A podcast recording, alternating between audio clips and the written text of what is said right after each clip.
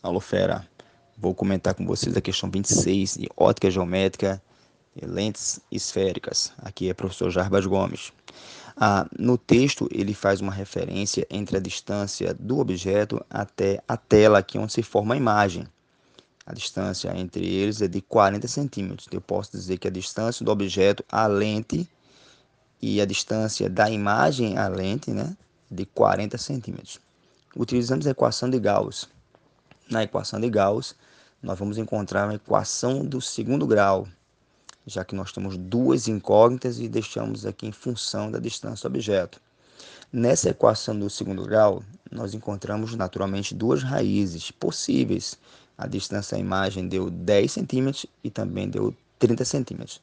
Assim, a distância do objeto à lente pode ser então 30 centímetros e 10 centímetros. Assim, a resposta é a letra E.